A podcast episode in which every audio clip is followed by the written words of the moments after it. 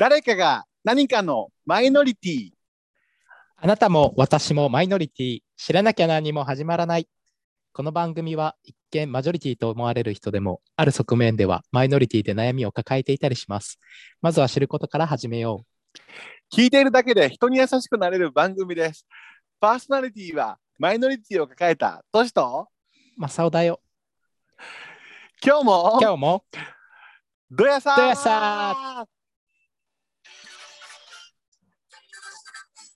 誰マイラジオラで大爆笑。マイノリティを乗り越えて、性別なんてよろしよす。笑って世理解を広げよう。はい、皆さんどうもこんにちは。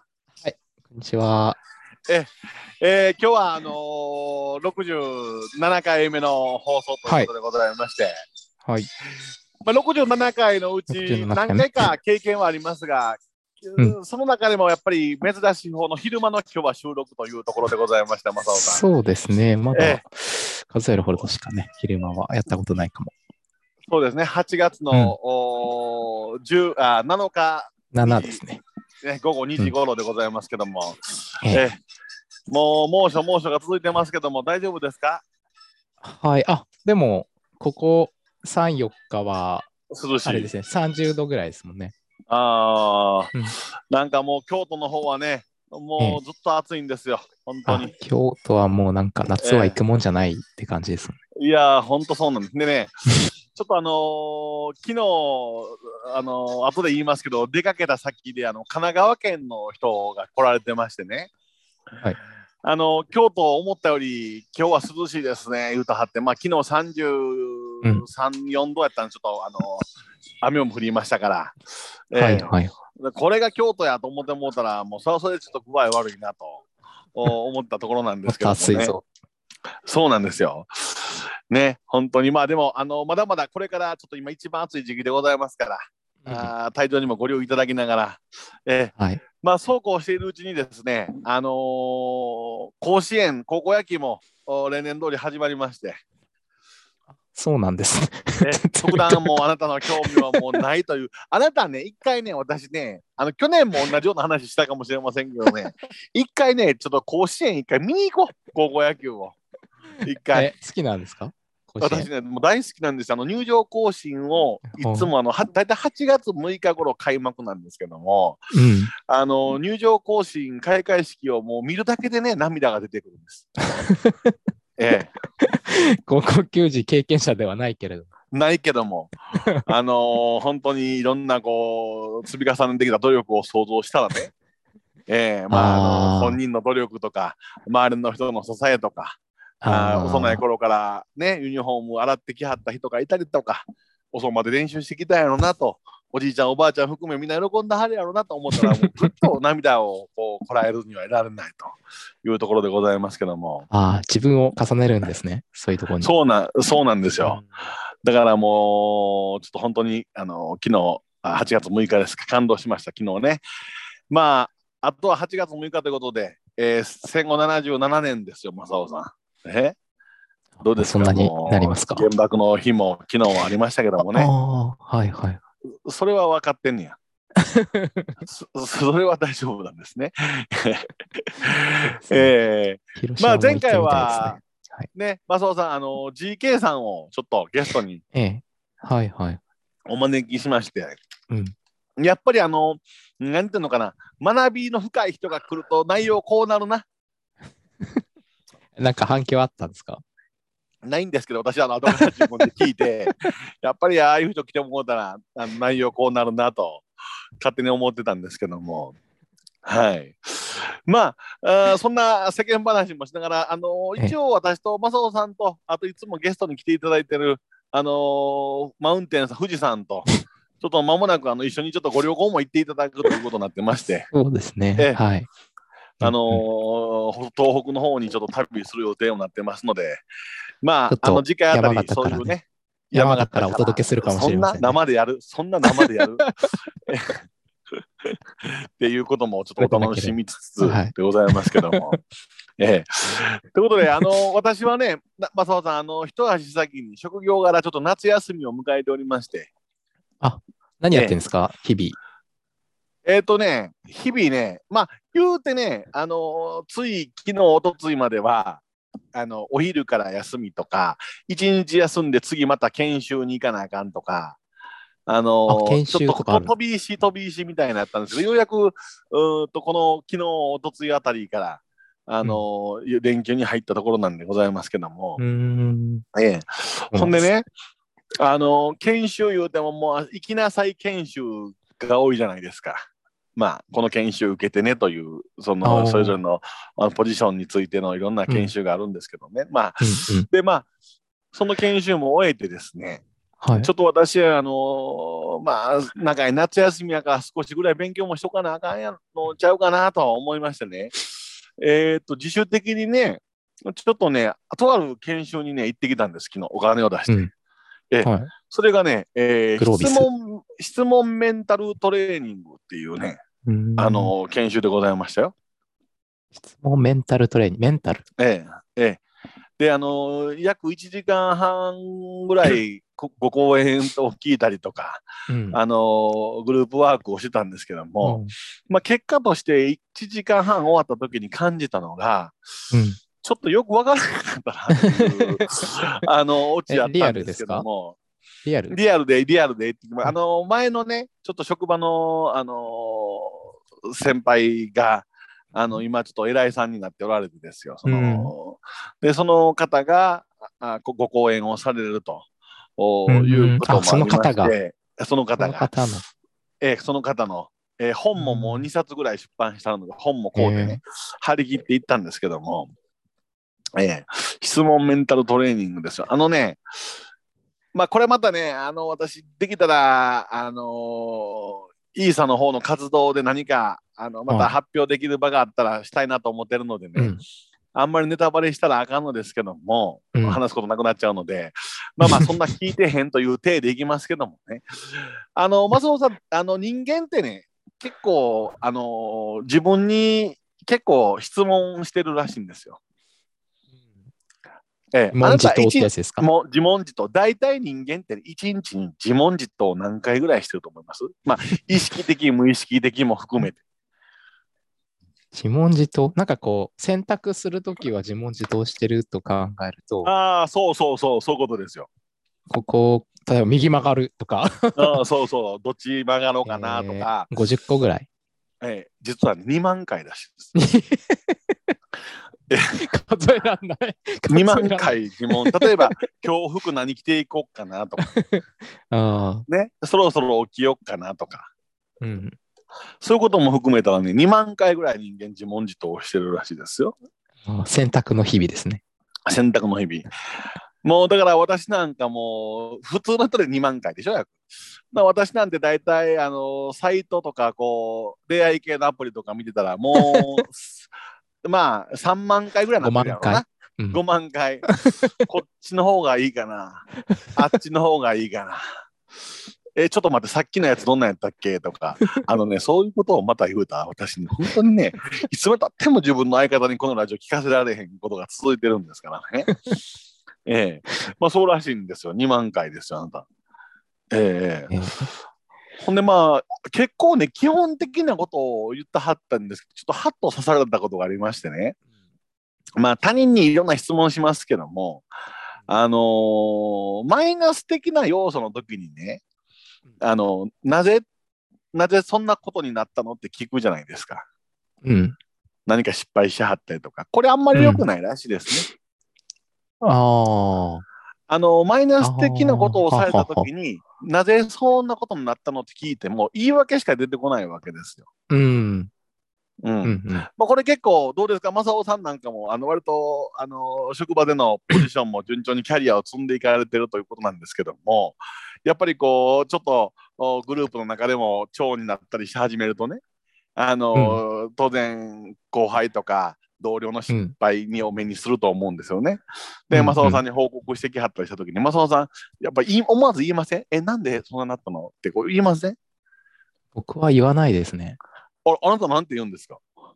へえ、そうなんだ。こは重要じゃないというか、次どうするかが重要だから。さすが、やっぱりメンタルトレーニングを日々積まれてるマサオさんだけのことは ありますね。そうらしい、でも実はそうらしいんですよね。ああのね、あるじゃないですか、ええあの、ちょっと違うかもしれないけど、あの、ええ。高校生の時とかってテストうん。あったじゃないですか。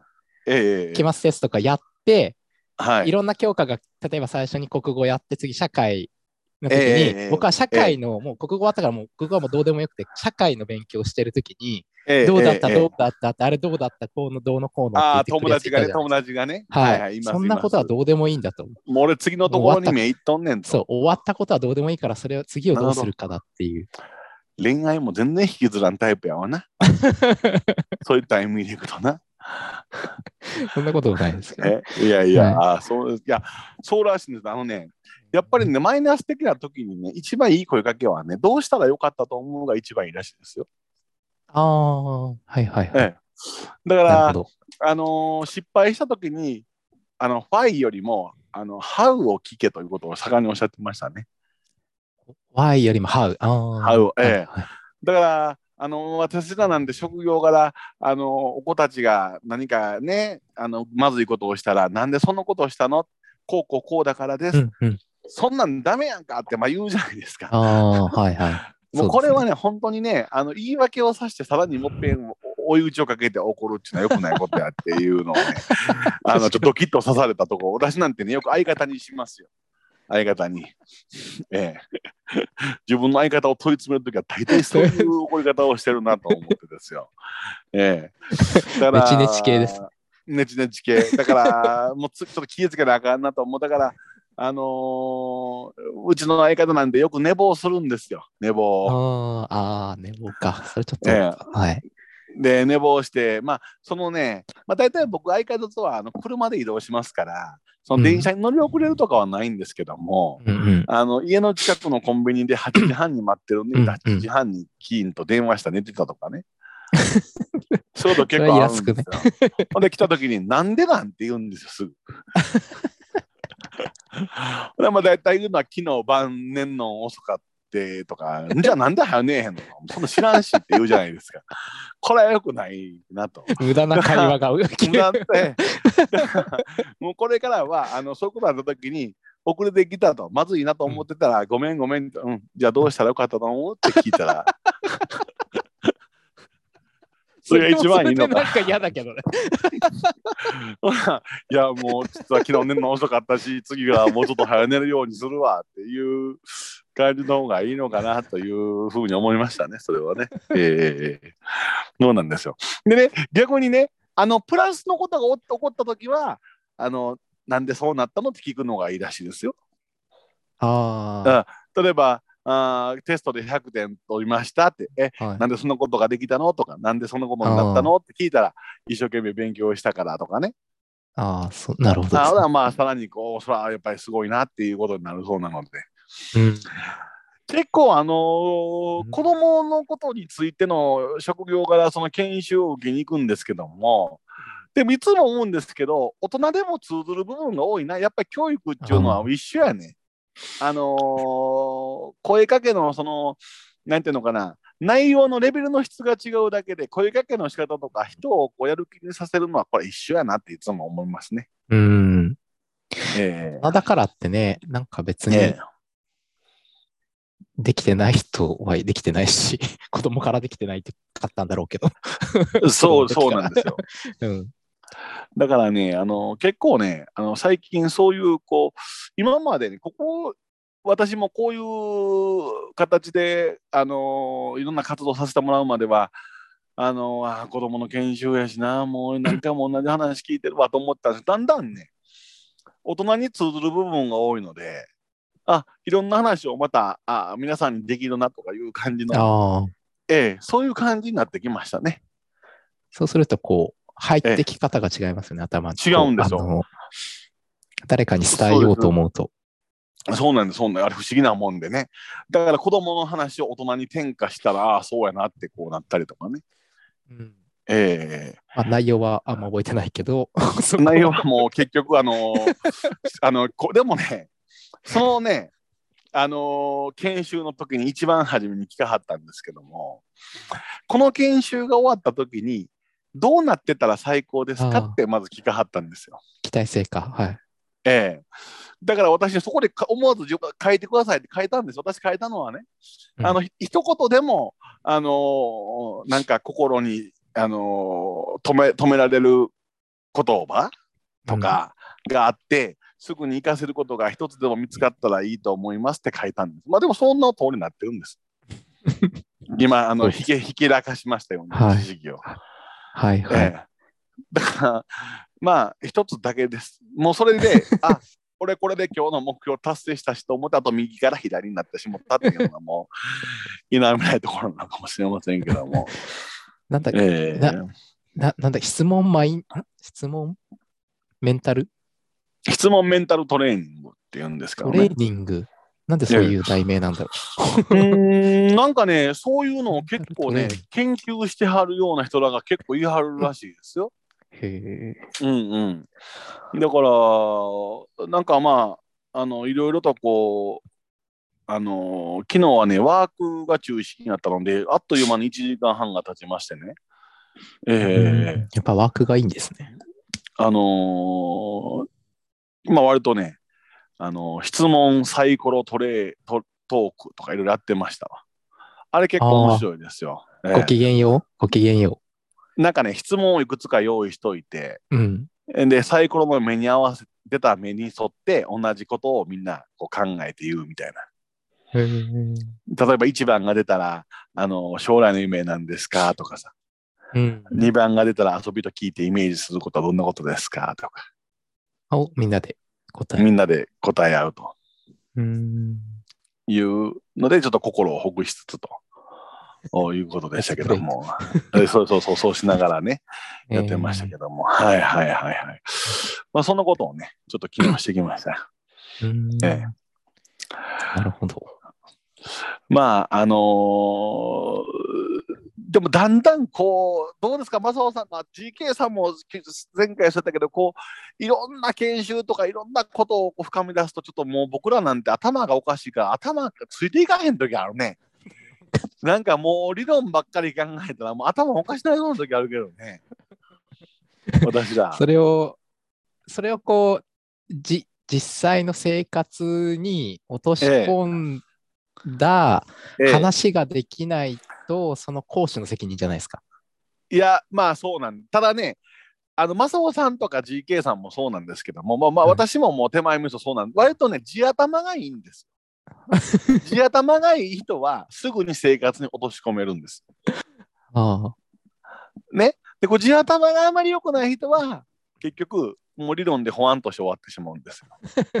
で、正雄さんなんかは地頭がいいから、すぐ生活に落とし込むんですよ。で、私と大きな違いは、私は生活に落とし込もうとするんですけど、もうそれが、その理論と間違ってようが間違ってまいが、もう自分なりに解釈して勝手に落とすときありますから。聞いてきたことを度外視にしてね。ええそれが良ければいいですけどね。その間違ってたらもうあの人解釈間違うたのにってずっと思いながら、ええ誰も直されない。進んでいきますけども、はいはいはい。まあそんなことも一つでございますけどもね。そういうえのを夏休みにやるんですか？生生たちは。いや、よく聞きますよねあのー研修行くとそれはね、どっちか言うたら、まあ、教科の指導のやり方とか、そういうのは結構多いですけどね。あ、え、例えば理科うん、はこうやりますとか。そう、あの、こうやりますっていうのが一世代前で、今はね、うん子供たちが主体的に動くようにするためには、どんな授業作りにしたらいいかとかね。で結局、主体的に動かすためにはね、投げかけ、つまり質問が大事なんですよ。だから、質問によって、ほら、やっぱり思考が変わるじゃない。うんうん。えー例えばこうね、田んぼ一枚の写真がこう目の前に出すとするじゃない。うん。そうしたら、あのー例えばですけども、あのーえっ、と、何を作ってるのって質問するって言ったら、例えばお米を作ってるとか、例えば畑やったらナスビを作ってるとか、どんなもん作ってるのかなって考えるような思考になるじゃない。でも逆に、こんな広い土地をどうやってあのどどんな風にして作ってるんだろうねって言ったら同じ写真でも全然違う答えが返ってくるじゃない。うん。そういうことですよね。ああ。うんうん。うーんなんか、なるほど。うん、なんかちょっと話変わっちゃうかもしれないけど、えええあえの、ある教育関係の人から、はい。あの、最近の子供たちは男女仲がいいって聞いたんですよ。うんうんうん。あの、うん私たちの世代って結構男女分断されてて、ええええええなんかこう、男子グループ、女子グループはい。みたいなイメージがあって、えええええで、僕とか、なんかそういう、なんか、ゲイ、ゲイ、は、ちょっと女子とも仲良くできるから。なんかこうメッセンジャーみたいな感じのイメージがあったんですけど、ええええ最近は仲がいいと。で、なんでですかって聞いたら、うん。なんかそういう教育が、例えばそういう考えさせるっていうか、こう、グループディスカッションとかやるんですか？そういうのやらないのか？えっ、と、やりますよ。あの、授業の中でですよね。これね、しょっちゅうやります。今ね、対話的な学び言うてね、それしなあかんのです。あ、やっぱりそうなんだ。そういうのがあるとええやっぱ仲良くなるのかなとか思ったりとかしたんですけど。うん。まあ、そうですね。あの、まあ、これクラスの雰囲気になりますけど、仲良くなるクラスもあれば、ある意味大人で、授業の時は仲良くするけど、まあ、遊びになったら別みたいな。公的な場面と私的な場面で完全に住み分けてる子もいますけども。ええ大人です。大人我々の時そんなことあんまりなく、なんかみんなと何か話すとかなかったような大体あ。の正雄さんとか我々の世代はあのいわゆる一問一答世代でね。うん、これ分かる人いる、はい答えなんぼおーすごいねっていう。あでそれじあ、ゃああかんという今ことなんですよ。それは子供たちが主体的にやってないでしょっていうことなんですよ今あかん世代なんですね、我々は。教育をされてきた世代。あかんとか旧旧旧教育の世代ですよね。でも、慣れの果てがこれです。みたいな。慣れの果てが。でもね私思うんですよ。こんなん言ってはあきませんけどまあうん。確かにね訓練って大事ですからその対話的な活動っていうのはどんどんやっていった方がいいと思うんですけど私らその旧世代ですけどものすごい対話的やで、あ あ、旧世代の中でもってこと。こんなラジオやってるぐらいですから そうです。ほんまにねそのなじゃあどこでどうつあれしてきたんかなと思いますそれは。ああ、教育だけではない、まあ、ええ家庭環境かな。もありありますよね。でも逆にね、はい授業でやっててもやっぱりね、あのーそれだけでは飽きませんね。やっぱりそこ、うん授業をやってても、やっぱりこう性格とか育ちの環境によっては、やっぱり内向的にこう対話が苦手な、ね、人も生まれてきますから。うん。ええだからね、私なんかね、もういつもね、そんな、それこそマサの対話の時自分らが子供の時別に対話的な教育されてなかったけど、なんか対話的な人間になろうとか対話的にしていこうなんて考えたことないじゃないですか。勝手にこんななってるんですよ。別に社会で必要だて。ったから、まあ、社会で必要なんだろうねこれが必要だったから身につけてきたんだとは思うんですけどね。どこかでそう気づいたんだと思うんですけだから、もう、こんな、あんま怒られるけど、なんや、必要な時にそうなっていくんちゃうの？ど。結局。結局のところは。うん結果論です。うん結果、ただね、やっぱりね、その喋り方がうまいとか下手とかは、これはもう必要な時に身につけていけばいいけども、人のことに気にかけるっていうのはやっぱり、うん。えー思っとかなあかんやろな。うんもし対話的な人間になりたいんであれば。そうですね。そこがないと、え興味なかったらね、人に興味なかったらもう終わり。そうなんですよ そこで終了ですから。ーでもね、正雄さん、これ人に興味のない人間が増えてきてるんだよ、これ、今、社会でえは。、増えてきえ、それは、えええっと、子どち若い人がってこと？若い人がもうそうです。やっぱりそれはあれかな、こう機械化が進んできてるからかな。人に興味がない人が増えてんのかな？そうなのかな？んかね、自分はもう自分のことさえ良かったらいいというか、自分のことをきちんとしてたらそれでいいとか、割と割り切ってるというかね。うーん、ああ、うんうんうん。そういうのがちょっと増えてきてる気が、まあするな。社社会人のええ。若い世代とか？そうそうそうそうそう。だからほんま人に興味がないんですよ、別に。ていうか会社の人に興味がないんじゃない？友人とかには興味があるけど。そう、いやー、どうなんだろうね。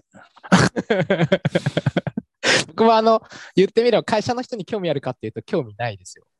ああ。あの、別にプライベートで一緒に遊ぶわけでもない。あ、同期は別ですけど、ええその会社の同じチーム員とかに、うん。別にその仕事上は興味を持って接するけど、正直なところ別に興味はないですね。でもほら、この人どんな人なんやろって思いません？うん、思う。仕事上必要だから思うって感じかな。ああ。まあ、それはそうやな。それはそうやわ。でもね、うんそのこの人どんな人やなんやろも思わへん人が多いんですよ。あーあ、仕事上も含めて。それ含めて。ああ、それはいるかもね、確かにね。うん自分うん。そういう脳の構造なのかもしれないね。いやー、それがね、どうなってんのかなと思って。ほんでね、うん。あのーどうなんだろう、我々、まあ、あなたと私、一緒くたにしたらあなたに失礼だけど、こういう人にものすごく興味ある人間の方がモテへんな。あ、そうなの大体、イケメンは興味ないな、人に。めっちゃ偏見なんでか、なんでか言うたら、興味持ってもらえんねん、イケメンは。偏見になるけど。ね、イケメンは自分から興味示さんでも、イケメンっていうだけで興味持ってもらえんねん。デブなんて興味持ってもらえへんよ、別に。だって、え、だそれは何？あの、こゲイ業界のことを言ってまえす。、芸業界のこと言ってます。だってゲイ業界は、あれでしょ、ノンケ業界よりも何倍だっけ、?20 倍ぐらい持てるのに。まだね、そう私はね。ただそれでもやっぱり、あのそれでもダメイケメンの、そらだってあなた、ツイッターとか見ててごらんなさいよ。イケメンの人に対するいいねの量なんてもう何百何千いってはりますよ。イケデブもそんだけ言ってる人いますよ。いやいや肌色出してる人は。肌色を出すとね、その、ただもうほら、自分のこう顔の写真を撮るだけでもこう、やっぱりこう、パッと顔を写すだけでもこう、何百でいくじゃない。そうなの。そうなの。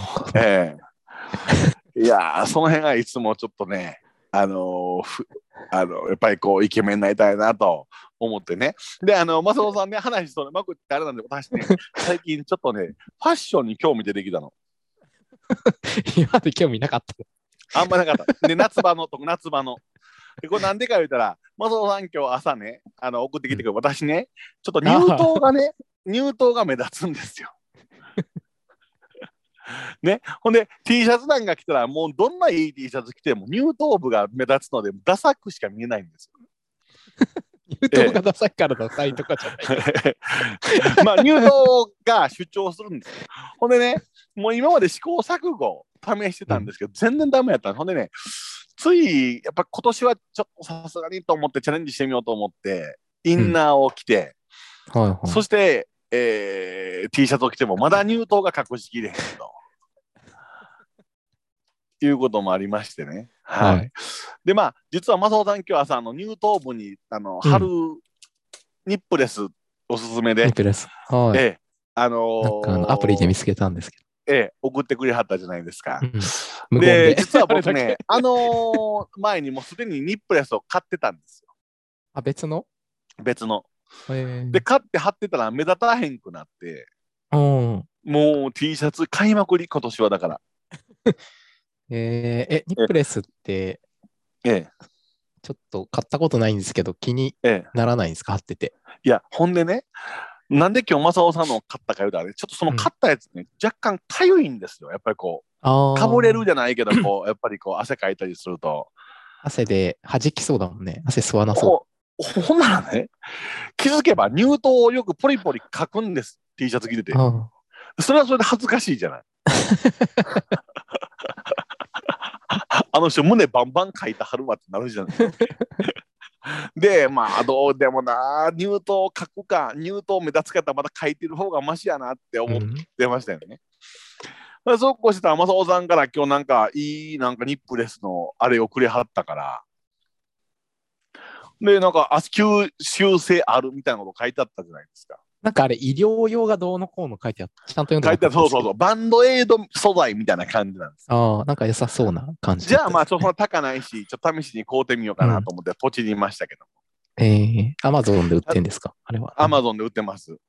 でただまあ、あの、あれほら、肌色に近いじゃない、目立たないから。うんうん、だから、あの、温泉とか行った時に、あの、無意識的に外すのったらめっちゃ恥ずかしいから注意さな いかだからあの、あなた今度東京旅行行くときに私、あの、山形行くときのニップレス貼りますから、おお風呂一緒入るときに、まだ入湯部って言ったら、ちっちゃい確か、確か、確かに、な、何？入湯、入湯って言うて思ったら、あ、ほんまや、とんど忘れてるわっていうことになるのでね。逆になんかこう、いろいろなんかプレイをする中で乳首を噛みちぎられた人みたいな感じになります。いや、まあ、そうそうそう。そんなん興奮しますせけど。いや、だからね、そういうね、いつ迎えるか分からへん本番の時も、外し忘れたら一気に冷められる可能性があるじゃないですか。だからちょっとあれ注意じゃないか。マソさん、あれ送ってきてくれはったわ。なんか私がその入党の悩みを持ってたことを前にカミングアウトしたから送ってきてくれはったのか。あ、そうです、そうです。ちなみにあなたは別に乳頭部は気にならない方なんですか？あんまり気にならなかったんですけど、それこそ今朝、これ結構なんか薄めの,、ええ。白のね、T シャツなんですけど、白は特に目立つわな。はい。それ1枚で着たら、あれ？ちょっと、あ、ちょっとなんか気になっちゃって。色が見えんのか、乳頭部が主張してるのか、どっちなんですか？